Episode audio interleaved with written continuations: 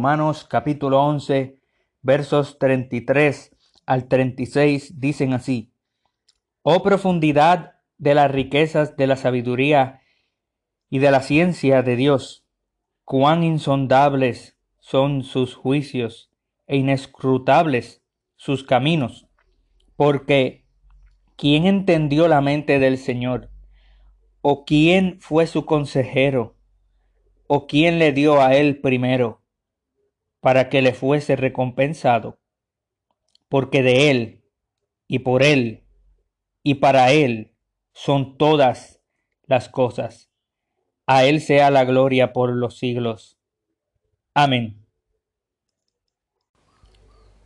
El tema es Soli Deo Gloria. Solo a Dios la gloria. Amén. En este pasaje que nosotros leímos, nosotros tenemos al apóstol Pablo, esclavo de nuestro Señor Jesucristo, terminando una sección muy importante de lo que muchos dirían que es el Magnus Opus de Pablo, la carta más significativa que Pablo pudo haber escrito. Y Pablo concluye esta edición de, del libro de Romano, esta parte, con la gloria de Dios en el centro, para luego él poder explicar la vida del cristiano según la gloria de Dios en Cristo actuando por el Espíritu Santo en la persona. El apóstol Pablo ve tan central la gloria de Dios que precisamente este pasaje se encuentra en el centro de esta carta. Cuando hablo del centro me refiero a que múltiples teólogos han podido identificar que generalmente los primeros 11 capítulos de Romanos, Pablo habla sobre la doctrina generalmente. Y luego desde el capítulo 12 en adelante, Pablo habla sobre la vida del cristiano, el comportamiento del cristiano, generalmente hablando. Y digo generalmente porque es indiscutible que para Pablo, eh, cuando está hablando de la doctrina, inmediatamente da una aplicación durante los 11 capítulos. Por eso es que Pablo habla sobre la doctrina generalmente, porque sin duda Pablo está tan centrado en aplicación que, que no pierde el tiempo. Y generalmente los del capítulo 12 en adelante Pablo está aplicando, pero Pablo aún da más cosas que tienen que ver con la doctrina. Y en el centro de eso, en el centro de entre los primeros 11 capítulos que resumen el Evangelio y los, y, los últimos capítulos del 12 hasta el 16 que, que resume el comportamiento del cristiano a la luz del Evangelio, entre medio de eso, está la gloria de Dios. Entre medio de eso está este pasaje que nosotros pudimos leer. Y es la razón por la cual Pablo pone en el centro, en el centro entre los primeros 11 capítulos sobre doctrina y los últimos capítulos sobre práctica está la gloria de Dios. Esa es la razón. Muchos teólogos cuando leen el capítulo 11 de Romanos perciben una abrupta interrupción por parte del apóstol Pablo. Cuando en el capítulo 11 Pablo está hablando sobre la salvación de judíos y gentiles en Cristo, y de repente hablando sobre la misericordia que Dios tiene para Israel, Pablo interrumpe para hablar sobre la gloria de Dios. Y la realidad es que no. Pablo desea expresar que el fin de todo el Evangelio, el fin de lo que él lleva explicando por 11 capítulos es la gloria de Dios. Es que a Dios es al único al que se debe darse la gloria. Y que ese fin, el fin de la teología, que es darle gloria a Dios, es el principio de la práctica. Por eso es que Pablo pone esta sección al final de su tratado doctrinal por 11 capítulos. Pero a la misma vez ese es este, esta sección es el principio de lo que va a comenzar en el capítulo 12, cuando dice, por lo tanto, hermanos, así que hermanos, por lo tanto, hermanos, como yo les ruego por la misericordia de Dios, que como ya yo le he hablado de esto de la gloria de Dios, ahora ustedes presenten vuestros cuerpos en sacrificio vivo, santo y agradable a Dios, que vuestro culto racional. No queda duda que para Pablo el fin de toda la doctrina es que a Dios se le debe dar la gloria. Y el fin de toda la ortopraxis, de toda práctica correcta, es darle gloria a Dios, pero va también desde el principio. El fin de la doctrina es la gloria de Dios y el principio de la práctica cristiana es según la gloria de Dios. Y para nosotros poder entender a qué Pablo se refiere cuando él dice, oh profundidad de las riquezas, de la sabiduría y de la ciencia del conocimiento de Dios, cuán insondables son sus juicios e inescrutables sus caminos. Para nosotros poder entender un poquito de lo que es la mente del Señor, aunque no la podemos entender aparte de lo que la Escritura nos dice. Y por esa razón Pablo dice en el verso 34, ¿quién entendió la mente del Señor? ¿Quién aconsejó a Dios en todas las cosas? ¿Quién le dio al primero? Para que le fuese recompensado. Y aunque nosotros tenemos en la escritura lo que el Evangelio nos dice, lo que el plan de Dios dice, nosotros podemos reconocer que aunque no sabemos todas las cosas, sabemos que, que Dios está en control, que Dios es soberano y que el plan es, verso 36, que de Él, por Él y para Él son todas las cosas. A Él sea la gloria por los siglos de los siglos. Amén. Para entender esto tenemos que comprender de qué Pablo está hablando durante los 11 capítulos y por qué Pablo pone esto precisamente aquí para luego comenzar a hablar sobre la práctica del cristiano. Y cuando nosotros vamos a Romanos capítulo 1, no queda duda que Pablo tiene en mente la gloria de Dios. No queda duda que Pablo tiene en mente la justicia de Dios. Pablo nos dice que Él no se avergüenza del Evangelio porque es poder de Dios para salvación a todo el que cree, al judío primeramente y también al griego. Recordemos que en este entonces los judíos se creían que eran los únicos que entraban en el pacto. Y en el nuevo pacto no es revelado a nosotros de que los gentiles tienen parte en la gracia, de que los gentiles tienen parte en la salvación. ¿Por qué? Porque en el Evangelio la justicia de Dios se revela por fe y para fe, como está escrito. Mas el justo por la fe vivirá. Ese es el Evangelio, amado. El Evangelio es la justicia de Dios que se revela. El Evangelio es una revelación de la justicia de Dios que se revela por fe, desde el comienzo de la fe hasta el final de la fe.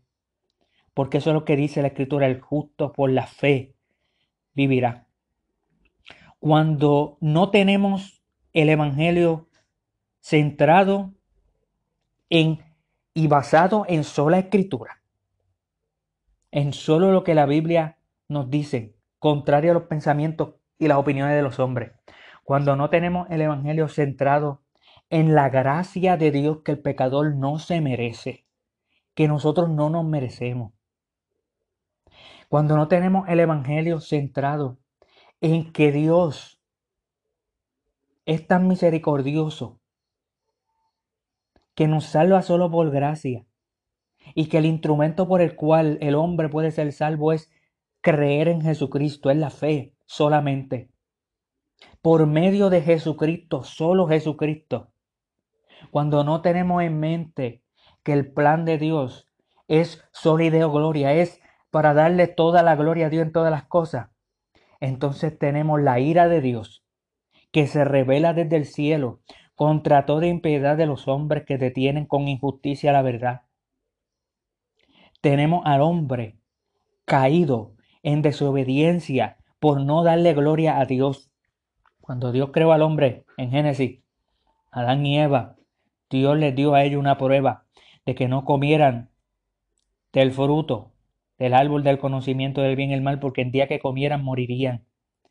Y siendo ellos inducidos y seducidos y tentados por Satanás, por la serpiente antigua, por el dragón escondido en una serpiente, el hombre le falló a Dios y el hombre quiso ser el arbitrario. El hombre ya no le quería dar más gloria a Dios, sino que por esa rebelión el hombre quería buscar la gloria para él mismo. Y desde entonces el hombre ha estado bajo la ira de Dios. Bajo, bajo la ira de Dios por culpa del pecado en el hombre. Y dice la escritura que lo que de Dios se conoce le es manifiesto porque Dios se lo manifestó. Las cosas invisibles de Dios, su eterno poder y deidad, son claramente visibles desde la creación en Génesis, siendo entendida por medio de todo lo que Dios hizo, de tal manera que nadie tiene excusa. Este es, amado, el propósito por el cual Dios creó al hombre para que Dios sea glorificado en todas las cosas. Pero el hombre, al irse en contra de los mandamientos de Dios, dice el verso 21, pues habiendo conocido a Dios, no le glorificaron como a Dios, ni le dieron gracia, sino que se envanecieron en su razonamiento y su necio corazón fue entenebrecido. Cuando alguien no glorifica a Dios, no le da gracias a Dios por su existencia, sino que continúa viviendo en sus pecados, se envanece en su razonamiento, su corazón continúa siendo entenebrecido, profesando ser sabio, se hace necio. ¿Y que eso provoca en cuanto a la gloria de Dios? Que el hombre comienza a cambiar la gloria de Dios comienza a cambiar la gloria del Dios incorruptible en semejante de imagen de hombre corruptible, de ave, de cuadrúpedo y de gentiles. Por eso es que tenemos diferentes religiones que adoran imágenes. Por eso tenemos diferentes denominaciones, los católicos y entre otras denominaciones que hasta los luteranos están envueltos, que tienen imágenes, porque el hombre, siendo imagen y semejanza de Dios cuando cayó, cuando el hombre cayó en pecado, la imagen de Dios se vio afectada en él. La imagen de Dios, el hombre quedó totalmente depravado. Su imagen quedó corrompida. Y ahora lo que el hombre está buscando es otra imagen, que no es la imagen de Dios. El hombre cambia la gloria del Dios incorruptible. Y el hombre se vuelve en un idólatra en un idólatra que lo único que adora y es por quien único existe es para los ídolos. Es para buscar su propia satisfacción.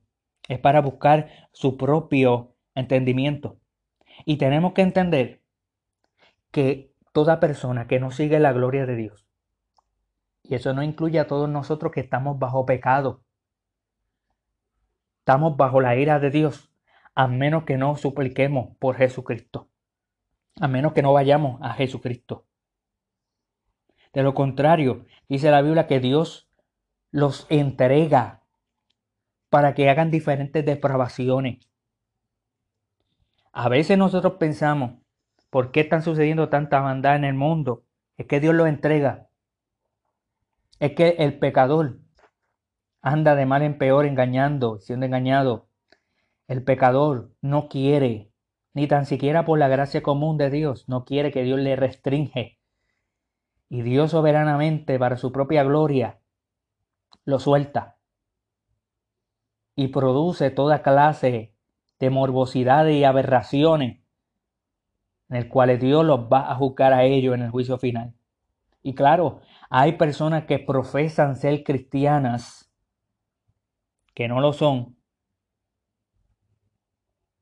profesan ser cristianos y piensan que van a ser librados de la ira de Dios. Eso es específicamente lo que Pablo habla en el capítulo 2 de Romanos. Personas que quieren burlarse de la gloria de Dios, burlarse de Dios mismo. Pablo trata en el capítulo 2 sobre un hombre. Quien quiera que seas tú que juzga, te condena a ti mismo porque tú que juzgas haces lo mismo. Y piensa esto, oh hombre, verso 3, tú que juzgas a los que tal hacen, haces lo mismo, que tú escaparás del juicio de Dios. O menosprecias la riqueza de su benignidad, paciencia y longanimidad, ignorando que su benignidad te guía al arrepentimiento. ¿Cuántos cristianos hoy en día que supuestamente dicen que son cristianos? La realidad es que rechazan la benignidad de Dios y su paciencia, que está guiando al arrepentimiento, que está permitiendo que escuchen el Evangelio y que se expongan a los medios de gracia ¿Y qué es lo que dice Pablo? No, que van a ser juzgados. Tales personas que profesan y que en algún momento profesaron ser cristianas, pero que su vida es igual que los del capítulo 1, que su vida es igual a la de otros. La diferencia es que ellos van a la iglesia los domingos. La diferencia es que ellos tratan de buscar aparentar lo que no son. Se parecen, pero no son. Y nosotros tenemos que entender, amado, que Dios es fiel para con su pacto. Porque algunas personas van a pensar que si hay alguien bajo el pacto y es infiel, entonces, ¿de qué sentido tiene ser miembro del cuerpo? ¿De qué sentido ser miembro de la iglesia visible? ¿Qué ventaja tiene es el miembro del pacto. Eso es lo que Pablo habla en el capítulo 3. ¿Qué ventaja tiene? ¿De qué aprovecha para la gloria de Dios que las personas se bauticen y profesen fe en Cristo si no son realmente creyentes? Pues la realidad es que Pablo dice que tiene mucha ventaja. Tiene mucha ventaja. ¿Por qué? Porque aún David, cayendo bajo adulterio, dice la escritura, de ninguna manera, antes bien Dios sea verá y todo hombre mentiroso como está escrito, y cita Pablo a David, para que seas justificado en tus palabras y venzas cuando fueres juzgado. Y si nuestra injusticia hace resaltar la justicia de Dios, ¿qué diremos? ¿Será injusto Dios que da castigo? Hablo con hombre. En ninguna manera, de otro modo, ¿cómo juzgaría Dios al mundo? Porque si por mi mentira la verdad de Dios abundó para su gloria, ¿por qué aún soy juzgado como pecador? O por qué no decir como se nos calumnia y como algunos cuya condenación es justa, afirma, dice que nosotros decimos hagamos males para que vengan bienes. Amado, nosotros tenemos que entender que aún hay personas que profesan ser creyentes, que son parte del pacto porque profesaron ser creyentes y se bautizaron, y que apostatan y abandonan la fe y que nunca van a volver porque no son creyentes verdaderos, porque no pudieron la fe. Pero aún hay aquellos que han caído en tal cosa tan horrible y tan aberrante como David, que cayó en adulterio y asesinó. Que aún Dios es fiel. Que aún dice que por mi mentira abundó la verdad de Dios para su gloria. Que se resalta mientras más impiedades ocurren, se resalta Dios es el único que es fiel, Dios es el único que es justo, Dios es el único que es santo, Dios es el único que es bueno, a Él sea la gloria. Y el plan de Dios nosotros tenemos que comprender, amado, que el plan de Dios es que todo el mundo quede bajo la condenación de Dios por medio de la ley. Que todo el mundo tenga la seguridad y la certeza de que del juicio final van a ser condenados a menos que crean en Jesucristo. Y por eso es que Pablo habla sobre la universalidad del pecado. Dice que no hay justo, ni a uno, no hay quien entienda, no hay quien busque a Dios. Todos se desviaron, aún se hicieron inútiles, no hay quien haga lo bueno, no hay ni siquiera uno. Sabemos que esto lo dice la ley, verso 19, para que toda boca se cierre y todo el mundo quede bajo el juicio de Dios. El propósito, amado, de la ley es que todo el mundo sea condenado quede bajo el juicio de Dios. Porque por medio de la ley, amado, nadie puede guardar la ley, nadie puede ser justificado por medio de la ley. La única manera de ser justificado es por medio de la fe en Cristo. Por eso es que la justicia de Dios por medio del Evangelio, a todos los que creen en Él, es la base por la cual el hombre puede ser salvo. Porque dice la Escritura en el verso 23 del capítulo 3, porque todos pecaron y están destituidos de la gloria de Dios siendo justificado gratuitamente por su gracia mediante la redención que en Cristo Jesús, a quien Dios puso como propiciación por medio de la fe en su sangre para manifestar su justicia a causa de haber pasado en su paciencia los pecados pasados, con la mira de manifestar en este tiempo su justicia a fin de que Él sea justo, el que justifica, el que es de la fe de Jesús. No hay manera de jactarse, amado, ¿Por qué? Porque la salvación es solo por gracia.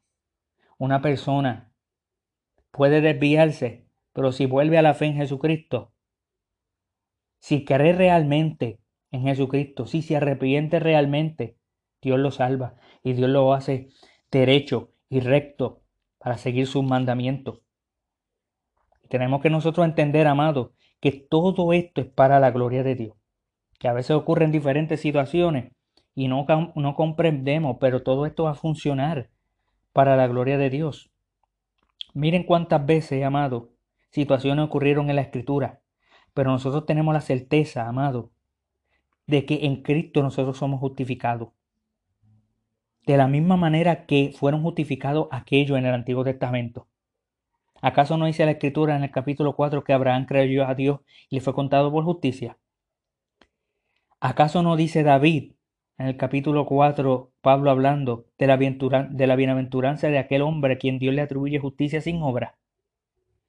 ¿Acaso, amado, no dice la Escritura que porque por la ley, verso 13, fue dada a Abraham a su descendencia la promesa?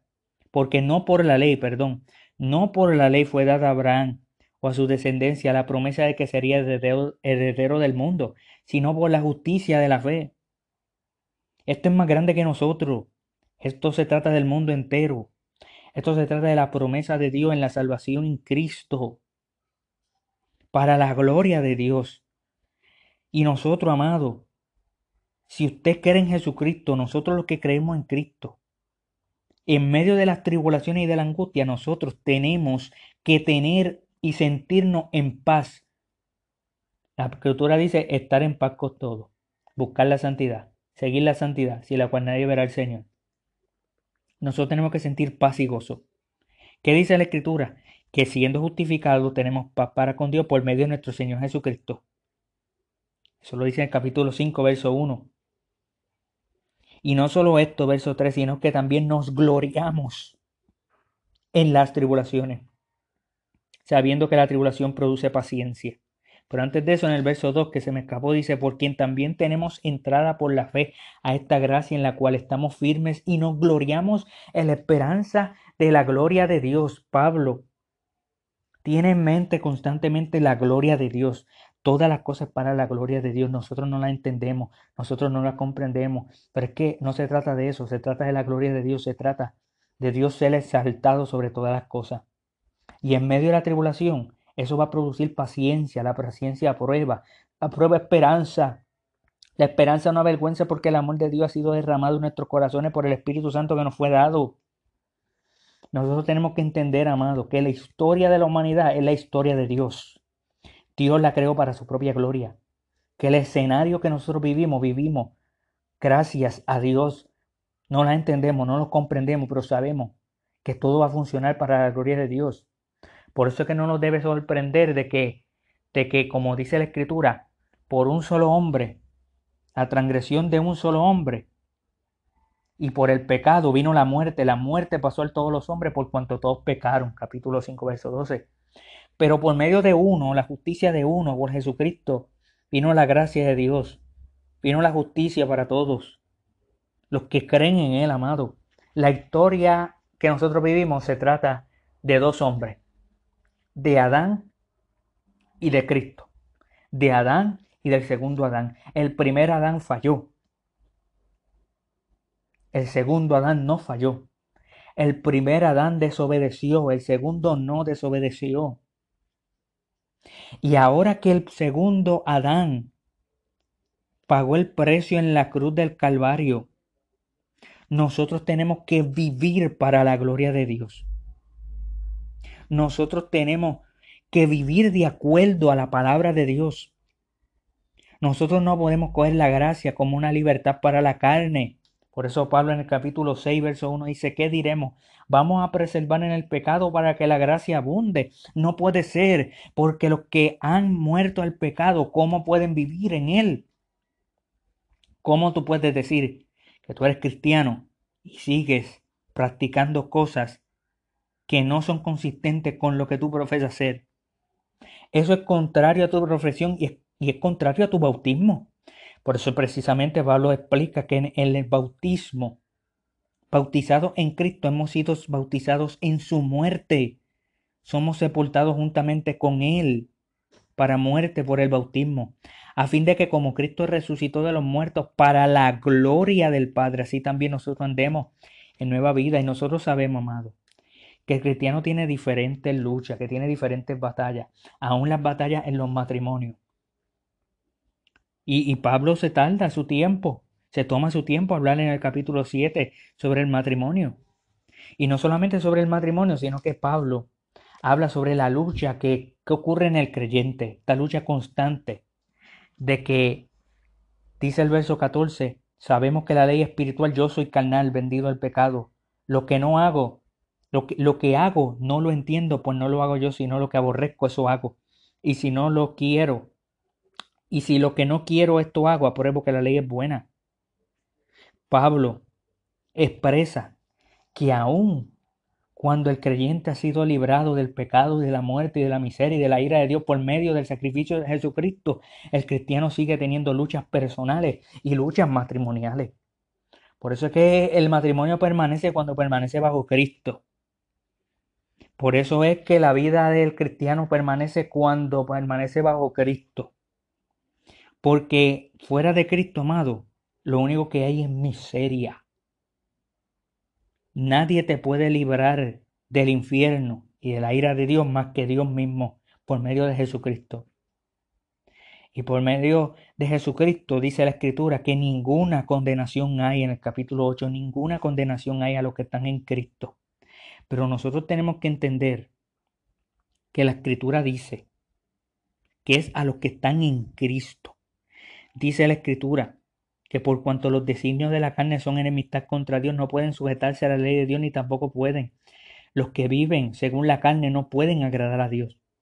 Mas vosotros no vivís según la carne, sino según el Espíritu. Si es que el Espíritu de Dios borra en vosotros.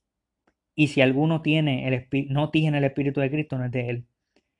¿Cuántos cristianos aparentan, supuestamente cristianos, aparentan que tienen el espíritu, no lo tienen, viven en la carne todavía?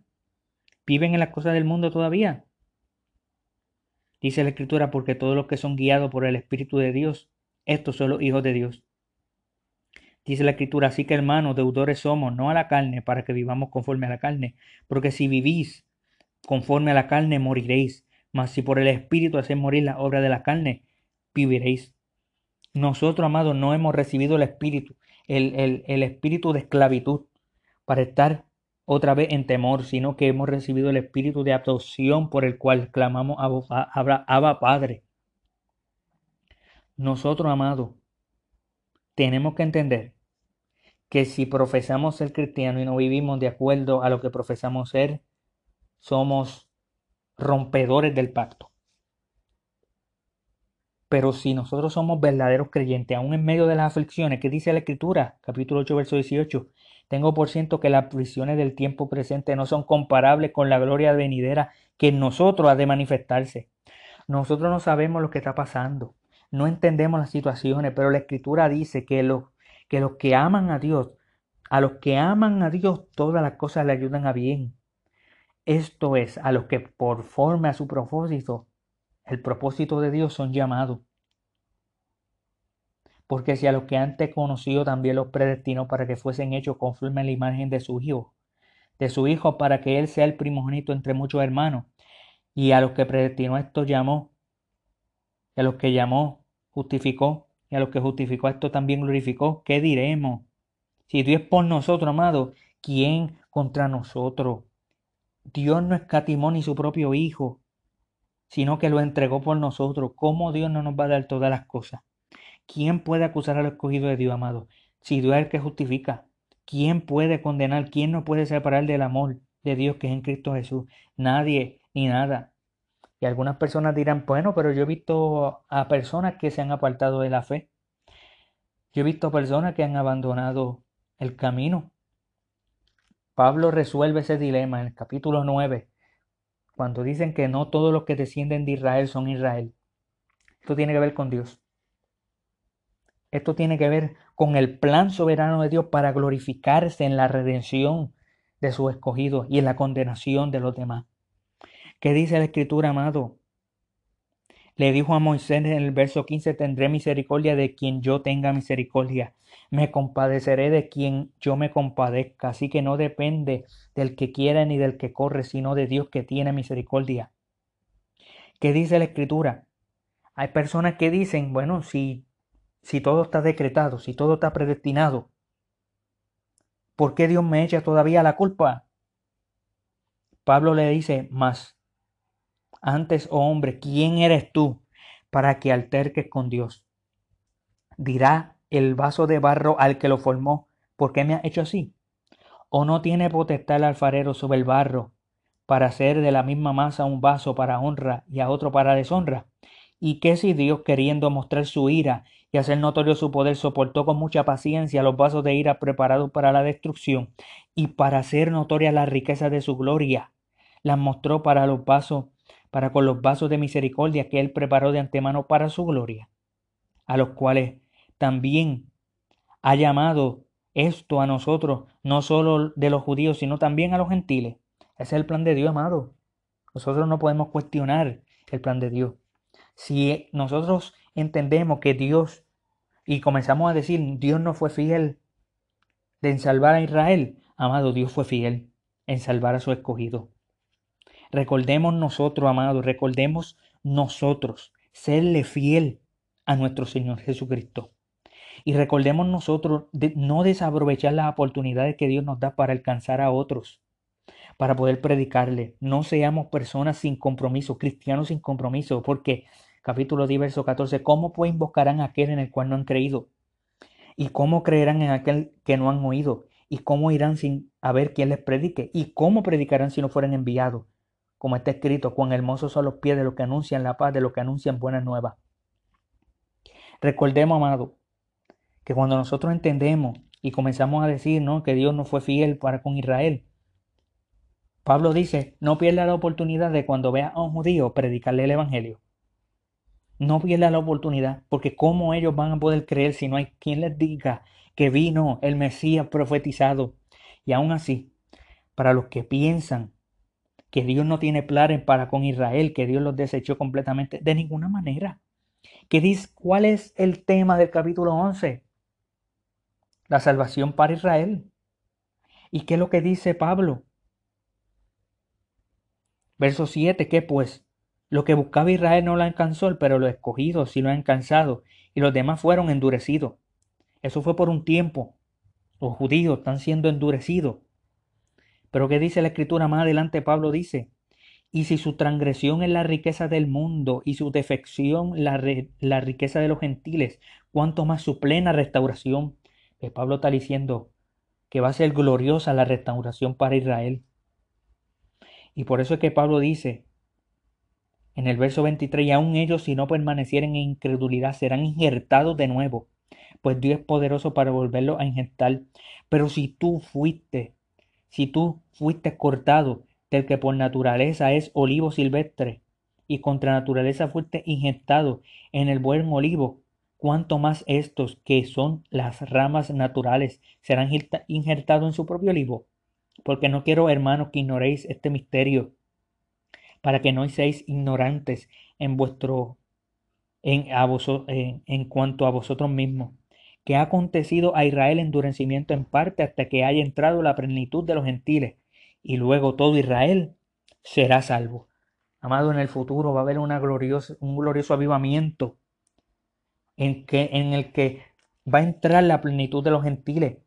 Va a poder cumplirse lo que la escritura dice. Y en ese entrar de la plenitud de todas las naciones, de todos los gentiles, ahí entonces va a alcanzar el evangelio a los judíos.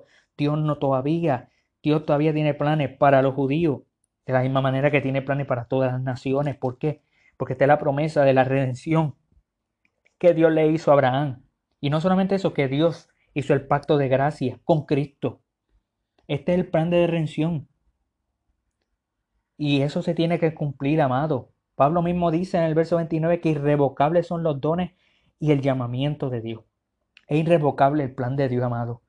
Y por eso es que Pablo puede concluir en el capítulo 11 de Romano que todo esto que hemos estado hablando, que todo esto que Pablo presenta, funciona para la gloria de Dios y lo vamos a ver en el futuro. Lo estamos viendo cuando sentimos la paz del Espíritu Santo en nuestro corazón, cuando pasamos por aflicciones, pero todavía no hemos visto lo que hemos de ser amados. Pero cuando Él se manifieste, entonces seremos, como Él. Vamos a saberlo porque seremos como Él. Y por eso es que Pablo puede concluir que todo el propósito es para darle gloria a Dios. Y por eso es que Pablo puede continuar más adelante a hablar sobre cómo el cristiano debe vivir del amor sin, sin fingimiento, de cómo el cristiano tiene que negarse a sí mismo, de amar a los demás, de someterse al Estado cuando el Estado está correcto según los preceptos de Dios, de amar y de fortalecer a que es débil en la fe y de nosotros poder esperar desde los cielos a Jesucristo, a quien Dios va a enviar nuevamente en su segunda venida. Por eso es que Pablo puede concluir hablando sobre el Evangelio e introducir cómo el cristiano debe vivir. Lo concluye y lo, y lo, comienza Pablo, esta temática, con la gloria de Dios. Y termino este mensaje leyéndole nuevamente del verso 33 al verso 36 que dice, Oh profundidad de las riquezas, de la sabiduría y de la ciencia de Dios, cuán insondables son sus juicios e inescrutables sus caminos. Porque ¿quién entendió la mente del Señor? ¿O quién fue su consejero? ¿O quién le dio a él primero para que le fuesen recompensado? Porque de él y por él y para él son todas las cosas. A él sea la gloria por los siglos. Amén.